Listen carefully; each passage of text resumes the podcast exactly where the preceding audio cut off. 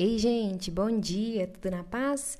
Bem-vindos ao nosso FJCast e à nossa classe de jovens da EBD. Hoje nós vamos dar início à lição número 7, que tem como título Cultuando a Deus com liberdade e reverência. Mas antes de começarmos e de lermos o nosso texto base, vamos orar juntos?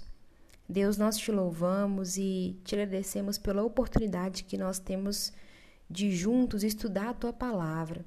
Te agradecemos porque nós podemos cultuar ao Senhor com liberdade e nós te pedimos que o Teu Espírito Santo nos conduza nessa aula e nos ajude a compreender o que ela tem a nos ensinar hoje, Pai. É o que nós te pedimos em nome de Jesus. Amém.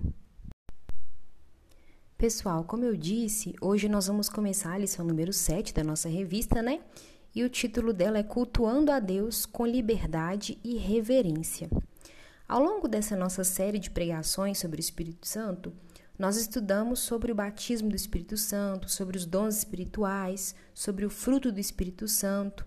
Mas você já se perguntou qual é a relação disso tudo com o culto público a Deus, o culto que nós prestamos? Por acaso há alguma instrução sobre a manifestação dos dons espirituais durante um culto?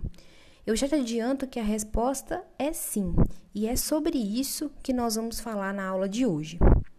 Nós vamos ver quais as orientações sobre a condução do culto Paulo deu à igreja de Corinto e como que essas orientações se aplicam a nós hoje.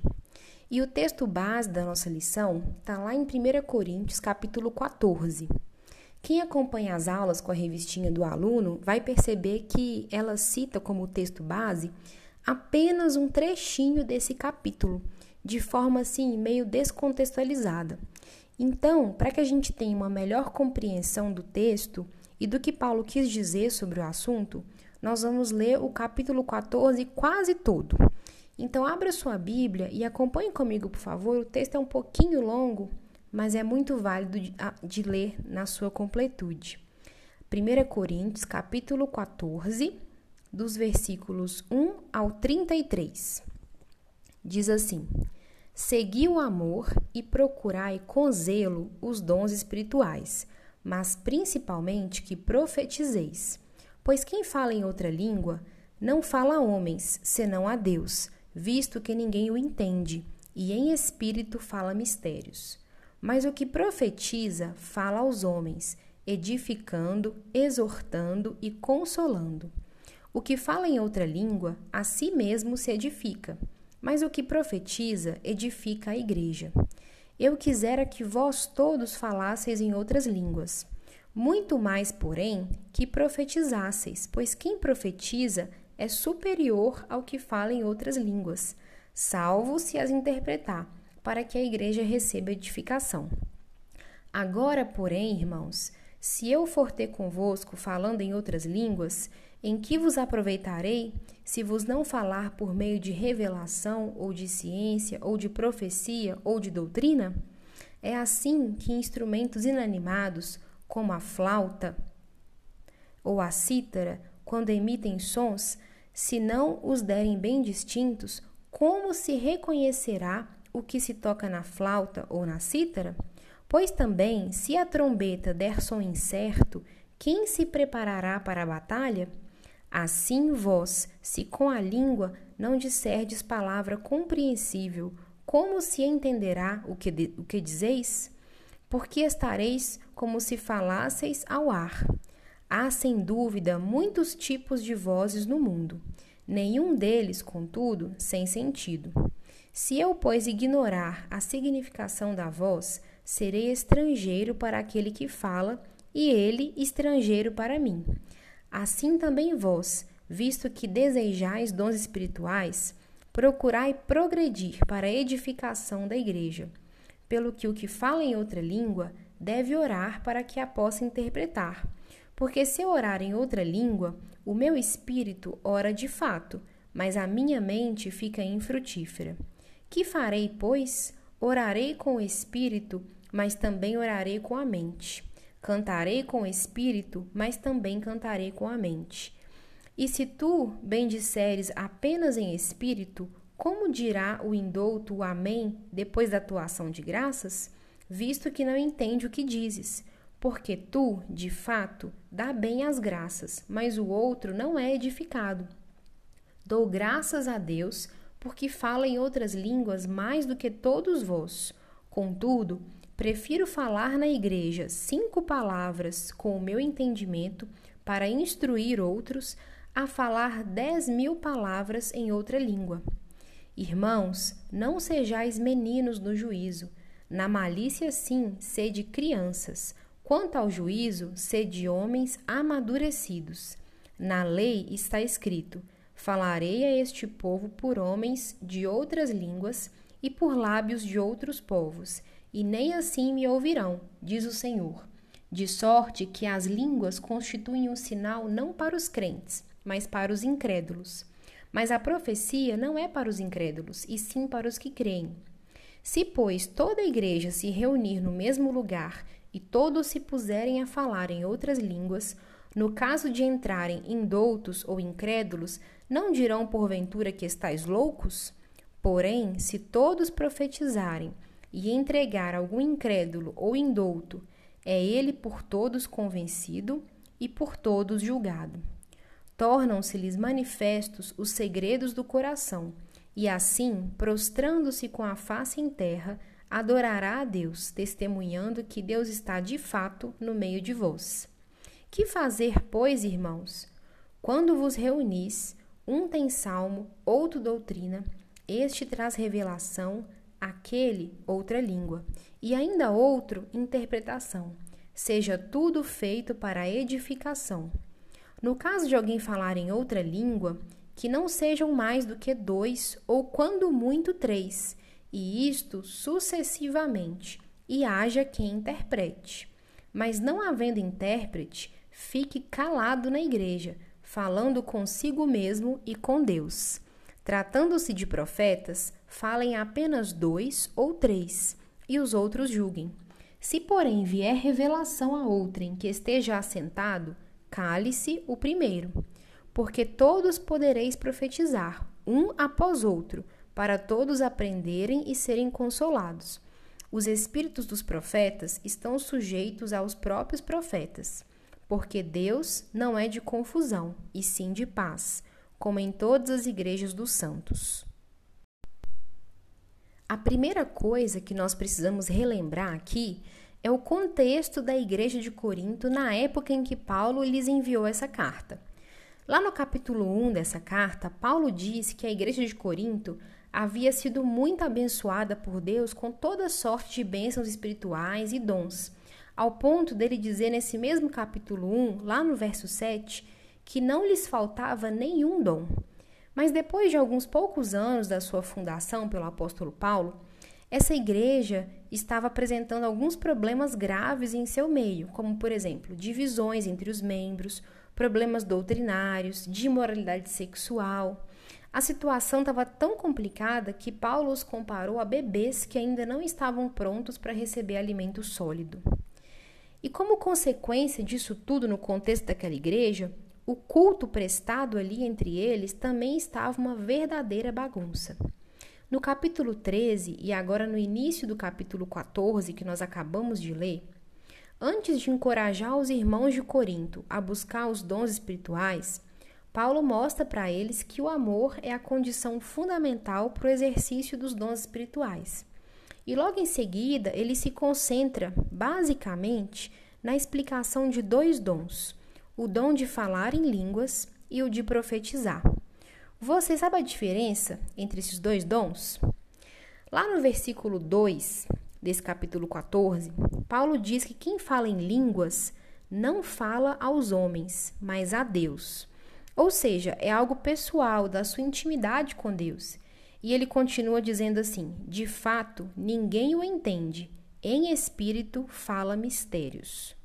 Então, diferentemente das profecias, o falar em línguas, ele é vertical, ele aponta para Deus. E em muitas vezes nem o próprio sujeito que está falando entende o que ele mesmo está dizendo. Por, por mais é, por isso, né, que mais à frente, lá nos versículos 13 e 14, Paulo diz assim, verso 13: Pelo que o que fala em outra língua deve orar para que a possa interpretar. Porque se eu orar em outra língua, o meu espírito ora de fato, mas a minha mente fica infrutífera.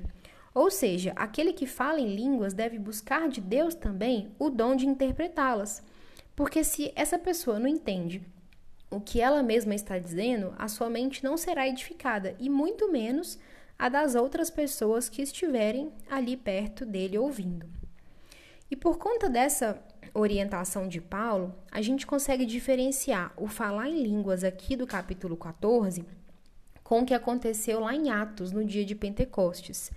Lá não havia uma língua nova que ninguém entendesse, mas tudo que era pregado era entendido pelos diversos povos que estavam ali em Jerusalém na sua própria língua materna, no seu idioma. Já aqui em 1 Coríntios 14, não se trata de um idioma com uma estrutura gramatical e tudo mais, mas de uma língua desconhecida, misteriosa, espiritual. E continuando nos versos seguintes, lá no versículo 14, Paulo diz que o que fala em outra língua a si mesmo se edifica, mas o que profetiza edifica a igreja. Como o falar em línguas é um dom particular e íntimo com Deus, ele não é para edificação da igreja, se não há quem o interprete, mas para edificação própria de quem o possui. E é especificamente por esse motivo que Paulo diz que ele é inferior aos demais dons, porque todos os outros dons são para a edificação da igreja como corpo, diferente do dom de línguas. E logo em seguida ele faz três comparações é, em paralelo ao dom de línguas. A partir do versículo 7 até o versículo 9, Paulo diz assim: É assim que instrumentos inanimados, como a flauta ou a cítara, quando emitem sons, se não os derem bem distintos, como se reconhecerá o que se toca na flauta ou na cítara? Pois também, se a trombeta der som incerto, quem se preparará para a batalha? Assim vós, se com a língua não disserdes palavra compreensível, como se entenderá o que dizeis? Porque estareis como se falasseis ao ar. Paulo diz aqui que a música só vai ser compreendida se ela for expressa pela linguagem das notas musicais. Da mesma forma que o militar só vai sair para a batalha se ele entender o som claro da trombeta que o convoca. E finalmente ele diz que numa conversa entre pessoas que não falam o mesmo idioma, não há como elas se compreenderem. Paulo usa todos esses exemplos para nos mostrar que a edificação passa pela compreensão, pelo entendimento daquilo que está sendo ouvido. O apóstolo Paulo, que falou lá em Romanos sobre o nosso culto racional a Deus, também exorta os irmãos aqui de Corinto, ensinando que o culto não é para ser uma espécie de êxtase coletivo, mas que o nosso culto deve ser, deve ter entendimento na oração, nos cânticos, nas ações de graça. E é isso que ele diz lá nos versículos 15 a 17. Ele diz assim: Que farei, pois? Orarei com o espírito, mas também orarei com a mente. Cantarei com o espírito, mas também cantarei com a mente. E se tu bendisseres apenas em espírito, como dirá o indouto Amém depois da tua ação de graças, visto que não entendeu o que dizes? Porque tu, de fato, dás bem as graças, mas o outro não é edificado. No final do versículo 16, Paulo pergunta, né, como é que o indouto, ou seja, como é que aquele que não compreende o que está ali sendo dito, vai dizer amém depois de uma oração em línguas? Porque amém significa assim seja. Então, como que eu vou confirmar algo que eu nem sei o que, que é, que eu nem entendi que a pessoa falou? É bastante arriscado, né? É esse alerta que Paulo faz. O problema de muitas igrejas atuais, que nós vemos por aí, esbarra bem nessa questão. Muita gente pensa erro é, erroneamente que o dom de línguas é uma ferramenta na hora da pregação. Nos versículos 18 e 19, Paulo diz o seguinte: é, ele diz assim: Dou graças a Deus porque fala em outras línguas, mais do que todos vós. Contudo, prefiro falar na igreja cinco palavras com meu entendimento para instruir outros, a falar dez mil palavras em outra língua. Paulo mostra para os coríntios que, mesmo possuindo o dom de línguas, ele prefere falar cinco palavras e ser compreendido do que falar dez mil palavras em, outra língua, em outras línguas e não ser. Como nós lemos nos versículos anteriores, quem fala em línguas não fala a homens, mas ao próprio Deus. E é por isso que nós concluímos que o dom de línguas não é dom de pregação.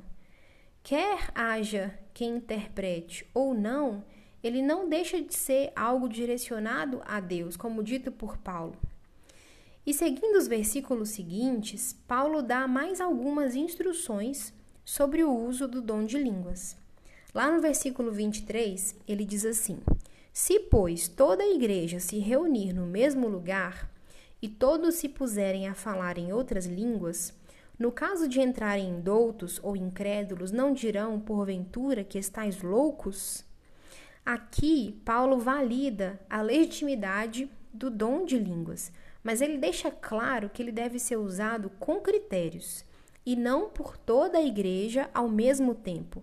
Porque imagina só, o incrédulo chegando num culto e vendo lá toda a igreja falando em línguas, todo mundo ao mesmo tempo, sem ninguém para interpretar. Essa pessoa que chegar ali vai ficar sem entender nada e ainda vai julgar aquele povo ali todo como maluco, né? Que infelizmente é o que a gente vê às vezes na televisão, né? Em, em certas denominações. Paulo ele ensina que esse dom ele deve ser usado com ordem, como escrito lá nos versículos 27 e 28, onde ele diz assim: No caso de alguém falar em outra língua, que não sejam mais do que dois, ou quando muito três, e isto sucessivamente, e haja quem interprete. Mas não havendo intérprete, fique calado na igreja, falando consigo mesmo e com Deus. Paulo deixa claro então que deve haver quem interprete e que falem no máximo dois ou três, cada um em um momento, e se não tiver ninguém que interprete, é para essa pessoa ficar calada, falando somente consigo mesma e com Deus. O que diferir desse ensino bíblico é desordem e está fora daquilo que a palavra ensina. E muita gente velha de igreja peca nesse ponto por desconhecer ou por simplesmente não se ater a esse ensinamento bíblico. Talvez pela quantidade de coisas absurdas a respeito do dom de línguas que a gente vê por aí, hoje em dia, Muita gente acaba tropeçando em um outro erro, o erro de criticar esse dom e desmerecê-lo como dádiva de Deus. Nos versículos 39 e 40, Paulo diz assim: Portanto, meus irmãos, procurai com zelo o dom de profetizar, e não proibais o falar em outras línguas. Tudo, porém, seja feito com decência e ordem. O dom de línguas, ele é concedido por Deus. E o fato das pessoas, infelizmente, o usarem de forma errada, em muitas vezes, não deve nos mover para o outro extremo, de proibi-lo. Pelo contrário, ele pode e deve ser buscado por todos nós. Outro erro muito comum a respeito do dom de línguas é supervalorizar esse dom em detrimento de outros dons. Nós vemos isso demais hoje em dia, mas esse era um erro que também já era observado lá em Corinto. E Paulo também exorta aquele povo sobre isso lá no versículo 5, quando ele diz assim: Eu quisera que vós todos falasseis em outras línguas. Muito mais, porém, que profetizasseis, pois quem profetiza é superior ao que fala em outras línguas salvo se as interpretar, para que a igreja receba edificação. A igreja de Corinto, ela via o dom de línguas como algo superior. E muita gente hoje em dia também pensa erroneamente assim. Infelizmente, tem muita gente falando coisas absurdas. Há quem diga, por exemplo, que se você não falar em línguas, você não foi batizado pelo Espírito Santo. Outros dizem que se você não falar em línguas, você é um crente de segunda classe ou que você não é espiritual o suficiente e por aí vai. Todos esses pensamentos estão equivocados e contrariam tudo que a palavra de Deus nos diz. O Espírito Santo é quem concede dons diferentes a cada um de nós, para a edificação de todo o corpo. Você pode então estar cheio do Espírito Santo e nunca falar em línguas, e você não é menos crente por conta disso. O dom de línguas, ele não é prova de espiritualidade, como muita gente por aí pensa. Exemplo disso é a própria igreja de Corinto. Nela havia abundância de todos os dons, mas ao mesmo tempo era uma igreja carnal, imoral, com divisões. Como nós dissemos na lição número 5, alguém cheio do Espírito Santo produz o fruto do Espírito: amor, temperança, bondade, domínio próprio, e não obrigatoriamente alguém que fala em línguas. Entendidos então os aspectos gerais do dom de línguas, nós vamos tentar entender um pouquinho o que Paulo fala sobre o dom de profecia.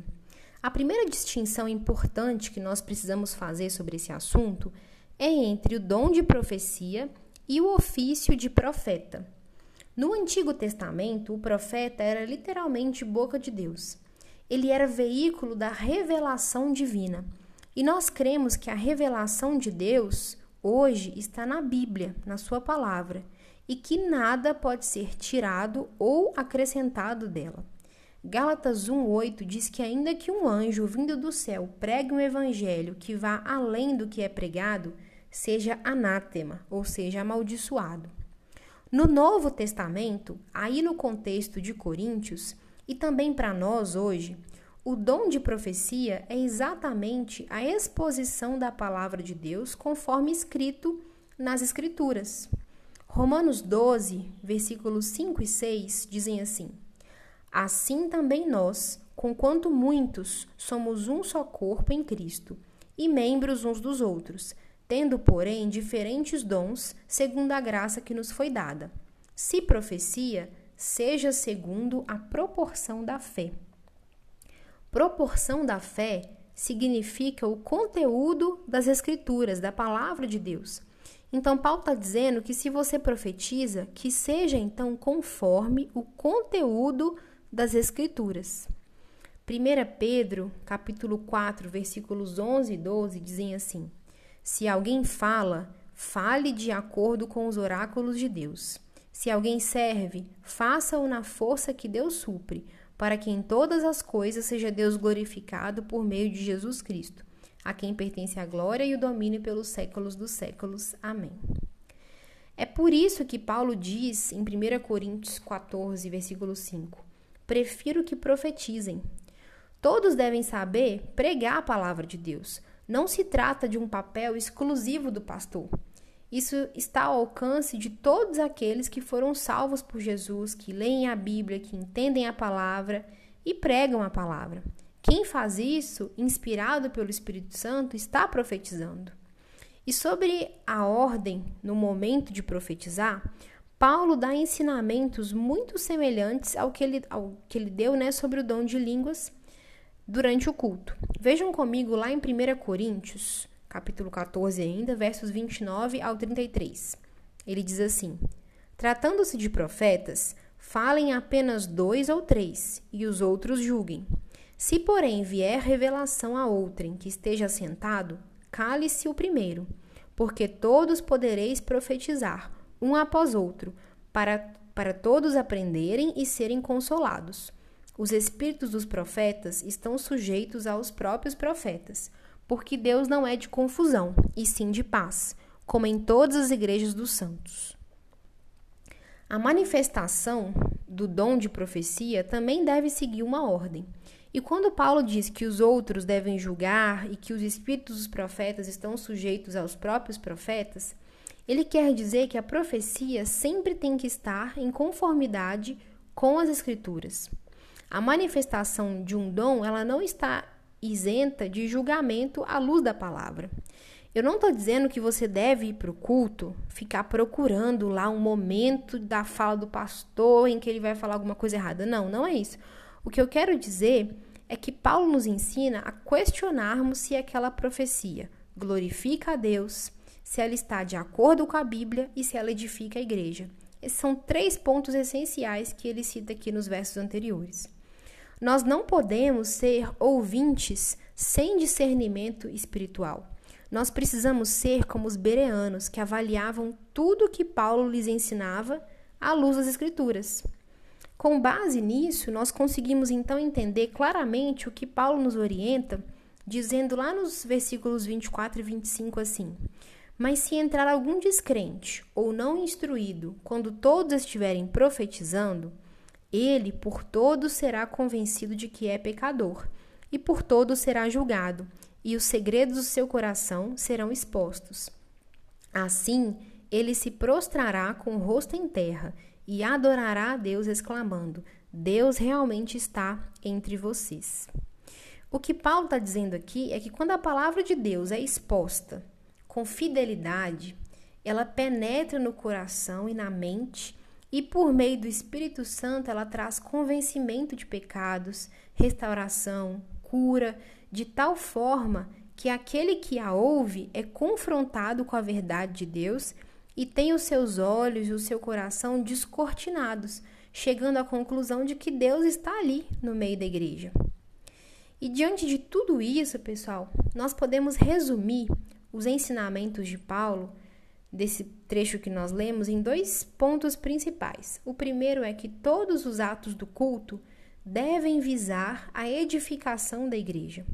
É o que diz o versículo 26, lá no capítulo 14 ainda, que diz assim: Que fazer, pois, irmãos, quando vos reunis, um tem salmo, outro doutrina, este traz revelação, aquele outra língua, e ainda outro interpretação. Seja tudo feito para edificação. A palavra edificar significa construir de maneira sábia. Cada parte do culto deve ser construído de maneira a fortalecer os irmãos ali reunidos na fé. E o segundo ponto que nós podemos destacar aqui desse, desse ensinamento de Paulo é que todos os atos do culto devem ser realizados com ordem e decência. É o que diz no verso 40. Nós servimos a um Deus santo que deseja que nós o adoremos de todo o nosso coração, de toda a nossa alma e de todo o nosso entendimento. Leia a palavra, avalie tudo que você ouvir, inclusive essa aula de hoje aqui agora. Avalie tudo à luz das Escrituras. Peça ao Espírito Santo para te instruir a ouvir de forma crítica e a cultuá-lo como ele deseja. E principalmente, cultue a ele com a sua própria vida. E não só no domingo. Ele habita em você. Você é templo do Espírito Santo. Amém? Então, pessoal, a nossa aula termina hoje por aqui. Na semana que vem a gente continua falando mais um pouquinho sobre esse assunto. Combinado? Uma ótima semana para vocês. Fiquem com Jesus e até mais. Tchau, tchau.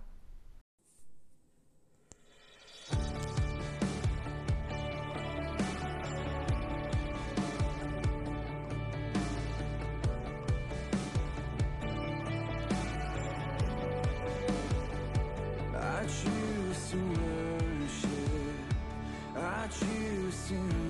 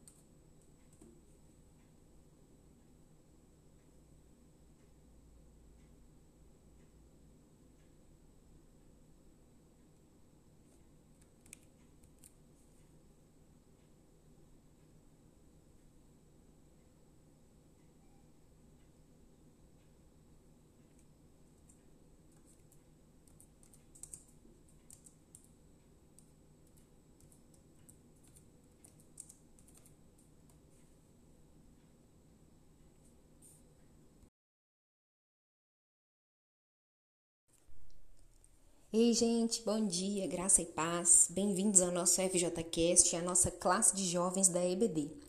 Hoje nós vamos dar início à lição número 9, que tem como título Vivendo o Fervor Espiritual. Esse título que a revistinha usa pode talvez ter soado meio pentecostal aí para você, mas não se assuste. O que nós vamos tratar aqui hoje é sobre uma vida cheia do Espírito Santo. E antes de nós lermos o nosso texto base e começarmos, Vamos orar juntos? Deus, nós te louvamos e te agradecemos por mais esse dia e por termos o privilégio de juntos estudarmos a tua palavra. Te louvamos pelo teu Espírito Santo que habita em nós e te pedimos que ele nos conduza nessa aula de hoje, Senhor, e ilumine a nossa mente, o nosso coração, para que nós possamos compreender bem a tua palavra. É o que nós te pedimos em nome de Jesus. Amém.